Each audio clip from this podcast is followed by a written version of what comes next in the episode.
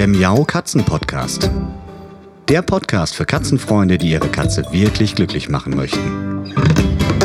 Erfahre, wie du das Lebensumfeld deiner Katze verbessern und damit auch Probleme vermeiden kannst. Lerne, was deine Katze für ihr Wohlbefinden braucht und lausche schnurrigen Themen für dich und deine Katze.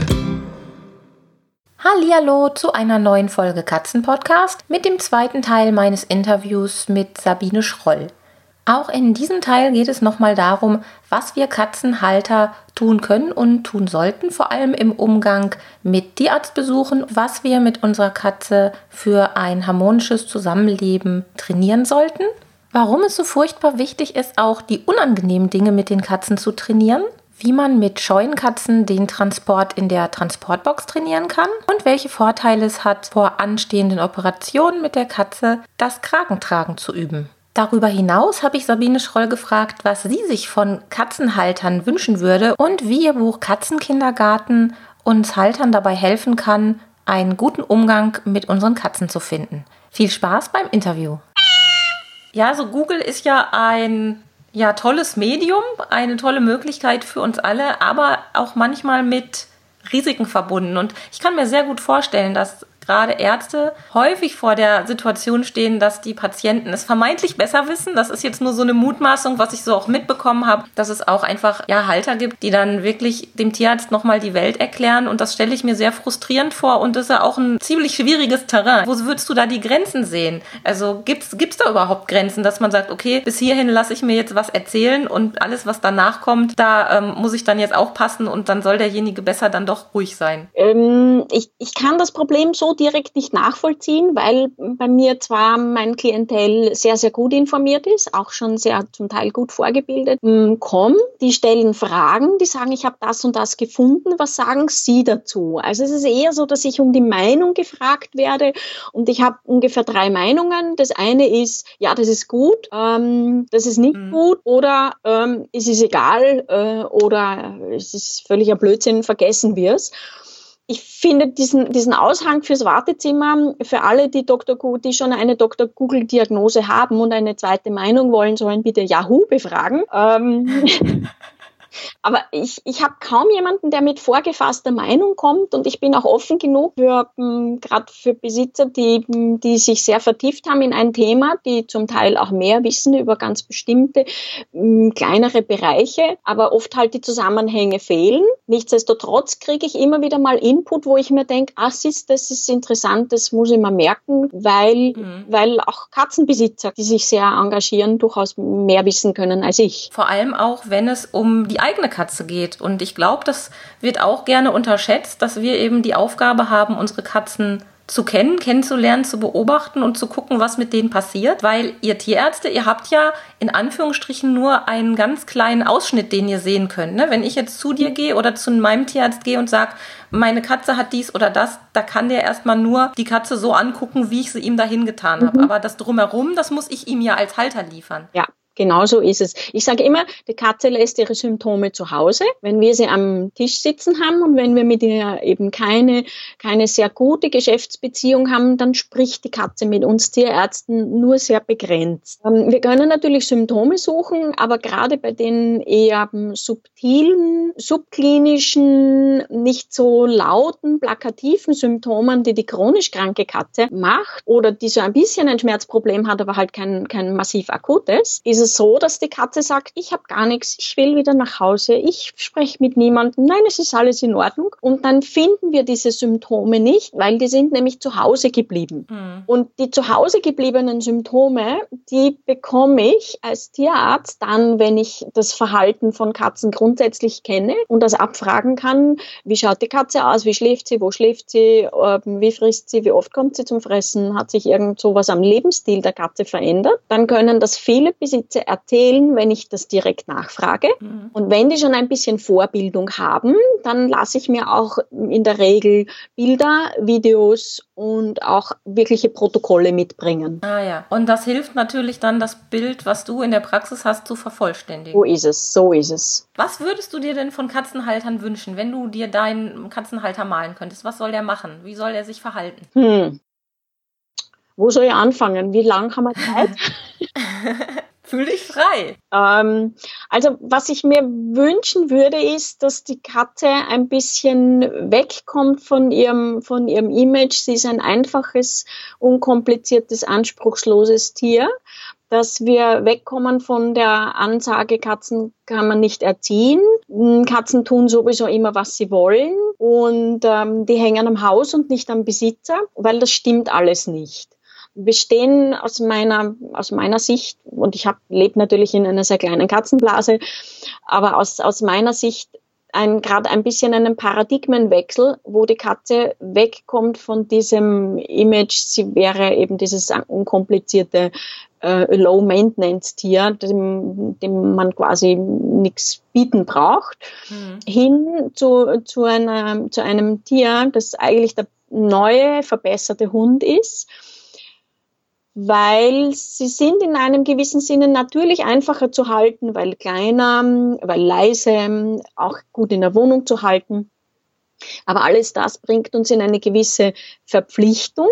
Mhm. Und was im Moment gerade passiert ist, dass die Lebensbedingungen der Katzen immer eingeschränkter werden. Also die können sich immer weniger an ihrem Leben richten, vor allem wenn sie nur in der Wohnung sind. Und gleichzeitig werden die Ansprüche an die Katze immer größer. So, wir wollen, dass sie für uns da sind. Sie sollen möglichst nicht als Katze selbst auffällig werden und um mhm. fünf in der Früh sagen, ich möchte jetzt ganz, ganz gern Action haben, weil du bist jetzt wieder acht oder zehn Stunden weg. Mm, also ich würde mir wünschen, dass dieser Paradigmenwechsel ein bisschen schneller geht. Ja, das geht. würde ich mir in der Tat auch wünschen. Dein Buch Katzenkindergarten geht ja das genau irgendwie in diese Richtung, dass man ja. einfach versteht, dass Katzen nicht nur einfach die lieben, kuscheligen Haustiere sind, die so da sind und weiter nichts machen dürfen und sollen, sondern da geht es ja wirklich darum, mit den Katzen zusammenzuleben, Vertrauen zu schaffen, denen Dinge beizubringen, die einfach im Laufe des Katzenlebens nützlich sind. Erzähl mal ein bisschen was über dieses wunderbare Buch, was ich wirklich jedem ans Herz legen kann. Also der Katzenkindergarten ist so, ich habe ja schon viele Dinge geschrieben, aber aus meiner Sicht wirklich mein absolut liebstes Buch und ich denke, dass es das Mietz Mietzner kommen irgendwann ersetzen und ablösen wird, weil das ist über zehn Jahre alt oder 15 Jahre inzwischen. Das, das ist ein bisschen outdated und ich finde den Katzenkindergarten mh, mm, ist wirklich mein, mein absolutes Herzenskind, wo ich, wo ich äh, alle meine, meine Ideen und Philosophien, wie wir mit Katzen zusammenleben können, wenn wir sie besser verstehen, verstehen und wenn Sie die Möglichkeit kriegen, uns besser zu verstehen, weil ganz, ganz viele Verhaltensprobleme oder auch Störungen sind im Grunde genommen Missverständnisse, die darauf beruhen, dass wir, dass wir Katzen keine Information liefern, hm. dass wir das, was sie zu uns sagen, nicht verstehen, dass wir ähm, im, nicht im Vertrauen zusammenarbeiten können und es hat halt vielfach damit zu tun, dass sie uns, wenn wir anfangen, ähm, ans Erziehen zu denken, weil uns irgendwas am Alltag mit, mit den Katzen stört, haben uns die schon lange rechts überholt, lerntechnisch. Und dass wir Katzen sehr, sehr früh sozialisieren müssen und dass da auch mit der Zuchtwahl noch ein bisschen was passieren muss. Aber der erste Schritt ist einfach, ich will eine Katze haben, ich lese mir das Buch durch, ich plane, was muss diese Katze können, und lernen. Und dann fange ich ab dem Tag X an. Die Katze zieht ein und es fangen die Übungen an. Und sie sind lustig und sie brauchen nicht viel Zeit und sie sind super effektiv. Aber nichtsdestotrotz muss man sie als Halter dann auch machen. Und wer jetzt einfach nur die Katze als Gesellschaft einkauft, wirklich mal so ganz plakativ gesprochen und sich zu Hause hinsetzt, der wird an der Stelle dann schon ein Problem haben, weil auch die Katze dann im Laufe des Katzenlebens dann vielleicht nicht so gut zu handeln ist, wenn es um den Tierarzt geht. Dann sind wir wieder beim Tierarztbesuch, weil diese ganzen Erziehungsvorbereitungen, die zahlen ja wirklich darauf ein, dass wir mit der Katze ein Katzenleben lang schön zusammenleben können und ihr auch helfen können, wenn es mal notwendig ist. Ja, das, sie muss verstehen, dass wir manche wichtige Dinge mit ihr tun und Katzen lernen rasend schnell. Sie lernen aber halt nur die Dinge, die aus ihrer eigenen persönlichen Sicht als Art Katze wichtig sind. Also im rein opportunistischen Sinne lernen sie rasend schnell, was im Alltag wichtig ist, wo wir Menschen unsere Schwachstellen haben. Sie lernen aber nicht mit uns zu kooperieren. Mhm. Jetzt ist die Katze von Natur aus kein wirklicher Teamplayer wie der Hund. Der Hund ist, ist einfach über diese lange Form der Domestikation und sein anderes soziales System von seinem Naturell her ein Teamplayer. Da kriegen wir diese Kooperation mm, zumindest in ihrer Rohform schon geschenkt. Bei der Katze müssen wir uns die Kooperation wirklich verdienen und erarbeiten. Und mit einem Katzenkind geht das halt rasend gut, weil wir einem Katzenkind jede, ich sage immer, jedes Geschichtel reindrucken können und ihm erzählen, wie das Leben funktioniert. Und das Katzenkind wird sagen, na ja, wenn es lustig ist und gut schmeckt und irgendwie, ja, warum nicht?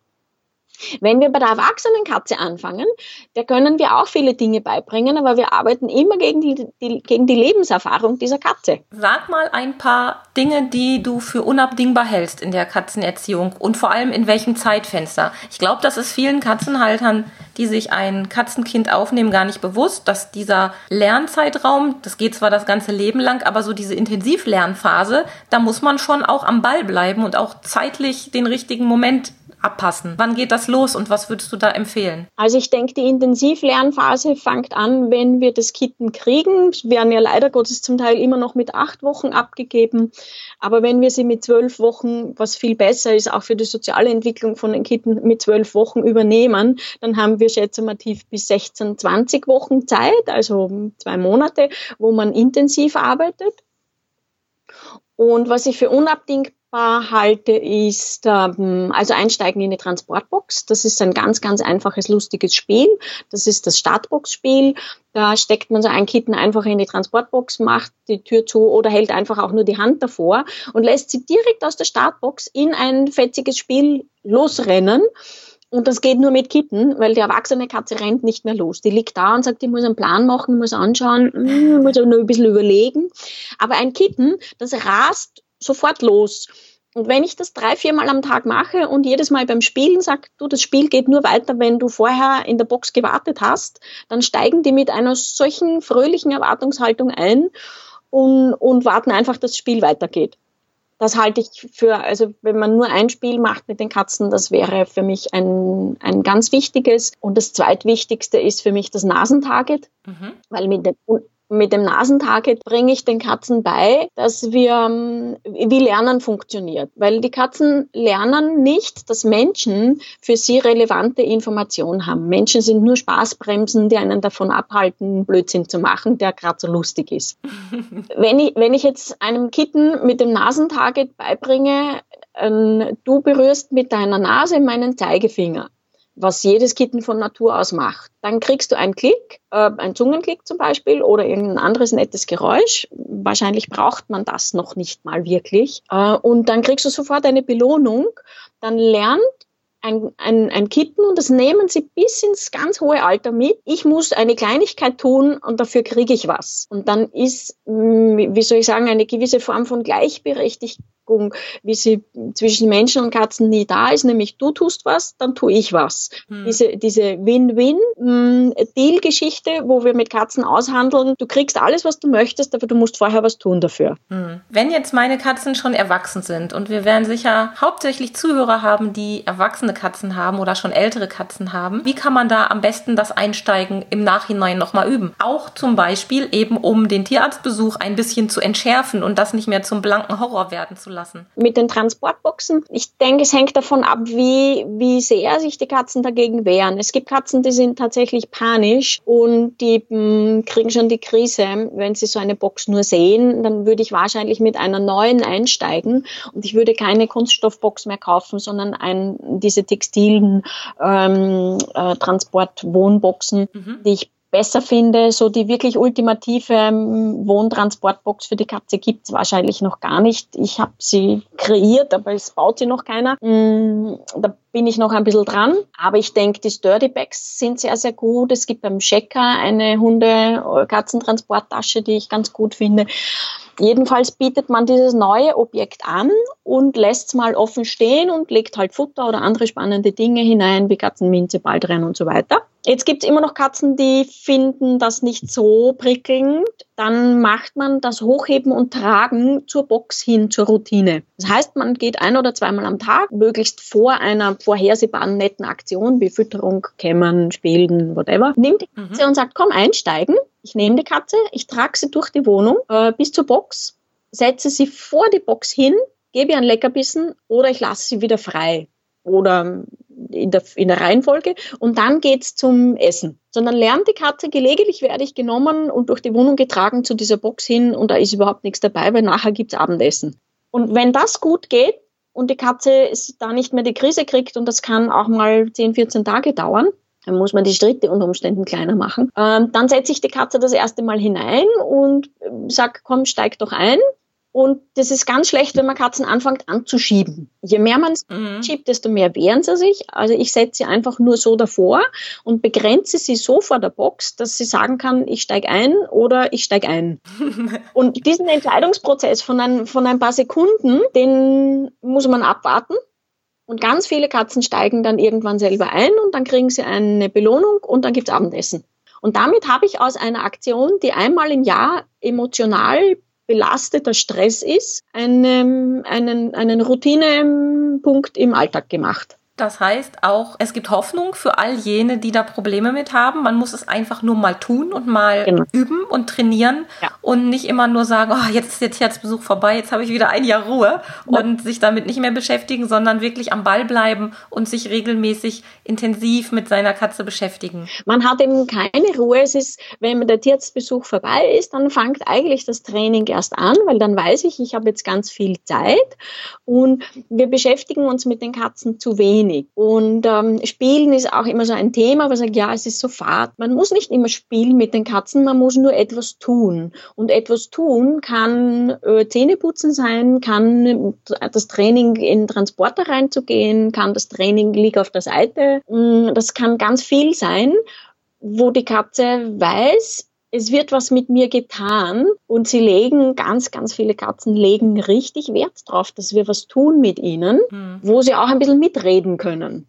Weil beim Einsteigen in die Box, sie dürfen ja in Wirklichkeit mitreden. Sie dürfen sagen, ich, ich gehe jetzt da rein, aber ich muss jetzt noch ein bisschen drüber nachdenken und mm, ja, ja, okay, ich, ich entscheide mich jetzt. Mhm dann hat die Katze das Gefühl von Kontrolle und sie, sie, hat das Gefühl, sie hat was mit uns getan. Und sie hat auch ungeteilte Aufmerksamkeit bekommen im Idealfall, ja. was ja auch im Alltag ganz oft ja ja, unter den Tisch fällt. Das merkt man, wenn man drüber nachdenkt. Ich denke da sehr viel drüber nach. Ich arbeite ja mit meinen Katzen quasi zusammen. Das sind ja, ja. Bürokatzen, ja. die immer um mich. Und ich erwische mich ganz oft am Tag, dass ich sage, verflixt, ich habe heute noch gar nicht richtig mit denen was gemacht. Die sind zwar nicht alleine, aber was haben die davon, wenn ich den ganzen Tag in den Computer starre? Ja. Da haben die gar nichts von. Also man muss sich wirklich regelmäßig selbst animieren, zu sagen, so jetzt ist mal wieder Zeit für unsere Katzen, jetzt müssen wir mal wieder was machen, mal gucken, was wollen die, haben die gerade Lust überhaupt zu spielen, damit die merken, dass die auch noch da sind und auch im Prinzip einen Ansprechpartner in uns haben. Ja, das Stichwort ist wirklich ungeteilte Aufmerksamkeit. Deswegen mag ich auch Klickertraining so gerne,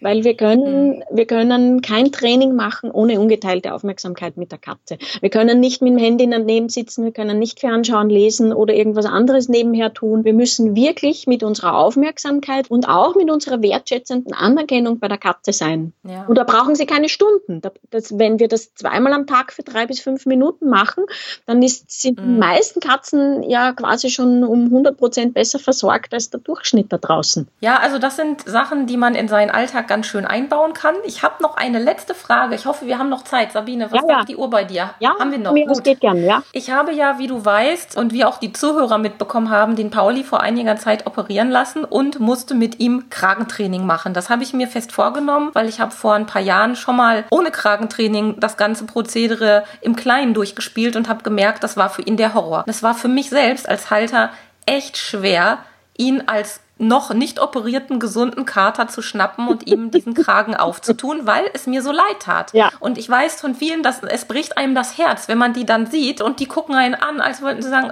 bist du bescheuert, was tust du da mit mir? Mach's bitte ne? runter, ja. Ganz, ganz genau. Aber der Effekt, das muss ich immer wieder sagen. Ich bin so glücklich. Du hast mich ja da auch noch mal in die Richtung gestupst und gesagt, mach es, weil jetzt ist ja noch kein Schmerz da, kein Akutschmerz da von der Operation. Mach es, weil es wird besser und es ist besser geworden. Was kannst du da noch empfehlen, wenn man so eine Operation vor der Brust hat, die man sogar quasi planen kann und weiß, es kommt ein Kragen, ob man will oder nicht. Ja, genau das üben. Einfach gelegentlich mal anziehen. Das ist ja mit dem Anziehen genau das Gleiche. Ob wir den Katzen ein Body, ein Thundershirt, eine Socke anziehen, ähm, eine Halskrause, ein Brustgeschirr. Das sind alles Dinge, die die Katze an ihrem Körper tolerieren, lernen kann. Und wenn wir mhm. ganz kleine Katzen haben, dann ist natürlich ist das auch Teil vom Katzenkindergarten, von der Ausbildung von jungen Katzen. Du kriegst gelegentlich was angezogen und wir spielen im angezogenen Zustand. Und angezogen mhm. heißt einfach nur, es ist was an deinem Körper, was du nicht kennst, aber du wirst feststellen, mit dem kann man auch spielen, lustig sein und essen. Ja, Essen ist ja auch eine Sache, die durch den Kragen einigermaßen eingeschränkt wird, je nachdem, was es für ein Kragen ist. Also beim Pauli ging es sogar, aber da muss man vorher oder sollte man vorher sich das wirklich schon mal angucken und auch überlegen, wie die Katze durchs Haus läuft oder eben nicht laufen kann, weil der Kragen sie an bestimmten Stellen behindert. Das kann man im Vorfeld auch sehr gut tun. Ne? Ja, das, die Katze lernt ein bisschen über ihre Dimensionen. Sie kann auch lernen, mit, mit dem Teil zu essen. Wir können zum Beispiel einen, einen, eine Halskrause nehmen und über das Futterschüssel stellen. Also da macht man das Loch einfach ein bisschen größer, nicht so knapp wie sonst. Und dann stellen wir quasi die Halskrause über das Futterschüssel drüber und die Katze muss den Kopf selber da durchstecken. Dann weiß sie nämlich mit diesem Trichter, der steht am Boden und unter dem Trichter steht die, das Futterschüssel und die Katze kann ihren Kopf da hineinstecken und sagt, na, dann esse ich halt so. Weil sie stecken ihren Kopf in Joghurtbecher und sonst wo auch hinein. Das stimmt allerdings. Und dann kann man sich natürlich anschauen, in Abhängigkeit davon, warum die Katze die Halskrause tragen muss, was in, aus meiner Sicht sowieso nur in sehr, sehr wenigen ausgesuchten Fällen und bei weitem nicht so oft notwendig ist, wie die Chirurgen meinen weil Katzen lassen Wunden, die nicht wehtun und die in Ordnung sind und die nicht infiziert sind, in Ruhe. Ähm, mhm. das, ein, das, Stichwort ist Schmerztherapie. Aber es gibt natürlich kritische Dinge wie gerade an den Ohren, an den Augen und so weiter, wo die Katzen mit ihren Krallen einfädeln können, die, wo der Schaden wirklich ganz massiv ist. Aber wenn ich irgendwo eine mhm. OP-Wunde am restlichen Körper habe, dann braucht die Katze in aller Regel sowieso keine Halskrause. Und ich kann mir natürlich anschauen, ob ich mit anderen ähm, Konstruktionen zurechtkomme. Es gibt ja diese Soft-Halskrausen, die nicht mehr so stabile Trichter sind, wo man nicht mehr anrennt, beziehungsweise mit diesen Ringen, die man um den Hals herum wickeln kann, die quasi nur verhindern, dass man drum herum kommt. Da sind die Katzen aber definitiv ein bisschen geschickter äh, als die Hunde, bei denen funktionieren die gut, die Katzen können sich da verwinden. Und ich habe auch Katzen, denen man die Halskrause vorne dicht machen muss, weil sie immer noch drankommen, vor allem wenn es um den Schwanz und die Hinterpfoten geht. Hm. Es heißt also für uns, wir müssen als Halter über unseren Schatten springen, häufiger mal, was die eigene Aufregung betrifft, was die eigene Disziplin auch betrifft im Zusammenleben mit unseren Katzen. Und wir müssen manchmal auch Dinge mit unseren Katzen spielerisch eintrainieren, damit im Ernstfall dann einfach kein so großes Drama ist und sie dann da profitieren können und mehr Ruhe haben. Ja, also auch für die Katze gilt ja, wir sind bei es ist so und nicht bei wünsch dir was. Und in manchen Situationen müssen wir einfach Entscheidungen für sie treffen. Und je besser wir diese äh, Maßnahmen verkaufen können, desto leichter tun wir uns natürlich im Zusammenleben. Ja, das ist etwas, womit ich diese Folge ja zum Ende bringen werde, weil es einfach ein so schönes Schlusswort ist. Es sei denn, du hast noch irgendwas auf dem Herzen, was du unseren Zuhörern noch mit auf den Weg geben möchtest. Mm, ich glaube im Moment gerade nicht. Ich habe so ziemlich alles angebracht, was ich loswerden wollte. Das sage ich danke. Sehr schön. Sage ich danke dafür, dass das jetzt auch quasi einen, einen, eine Hörerschaft findet, die vielleicht bis jetzt auch gar keinen Zugang hatte zu meinen Vorträgen oder so. Ja, also wir werden auf jeden Fall dein Buch mit in die Shownotes schreiben und das alles schön verlinken, damit unsere Zuhörer auch nochmal ein genaueres Bild machen können. Das Buch hoffentlich kaufen und lesen und dann damit weiterarbeiten. Das ist so meine Hoffnung, weil es wirklich nicht nur den Haltern selbst, sondern vor allem auch den Katzen Katzen zugutekommt. Und ja, da wird es sicherlich noch vieles zu lesen geben. Und ich hoffe, du bist auch mal wieder in der Nähe für Seminare. Ja. Die man dann besuchen kann. Nächstes Ähm, hast du irgendeinen Link für Termine hier in Deutschland, obwohl unsere Zuhörer ja auch über die Grenzen hinaus unterwegs sind? Also normalerweise sind auf meiner, auf meiner Website immer die Tourdaten ähm, drauf, wo dann die ganzen Termine national und international international beschrieben sind. Prima. Ja, ich danke dir ganz, ganz herzlich für deine Zeit. Es hat mir wahnsinnig Spaß gemacht, mit dir zu sprechen. Und ich hoffe, unsere Zuhörer werden den einen oder anderen Tipp direkt umsetzen und ihren Katzen ein noch schöneres Leben bescheren, wie sie das vielleicht schon immer gemacht haben. Ja, damit sind wir nun wirklich am Ende des Interviews angekommen. Lieben Dank nochmal an dich, Danke. Sabine. Tschüss. So, das war der zweite Teil des wunderbaren Interviews mit der wunderbaren Sabine Schroll. Ich hoffe, ihr hattet genauso viel Spaß an den ganzen Inhalten und den Tipps und Tricks, die wir von ihr erfahren haben. Und ja, wie immer findet ihr alle weiteren Informationen auf www.katzen-podcast.de. Da klickt ihr dann in die Folge 47 bzw. 48 und dort findet ihr alle weiteren Links zu zusätzlichen Informationen, auch zu dem Buch von Sabine, zu dem Buch Katzenkindergarten, was ich euch wirklich ans Herz legen möchte. Und ich sage bis nächste Woche. Tschüss! Das war eine Folge des Miau Katzen Podcasts von Sabine Rutenfranz. Weiterführende Informationen zur Sendung findest du im Internet auf www.katzen-podcast.de.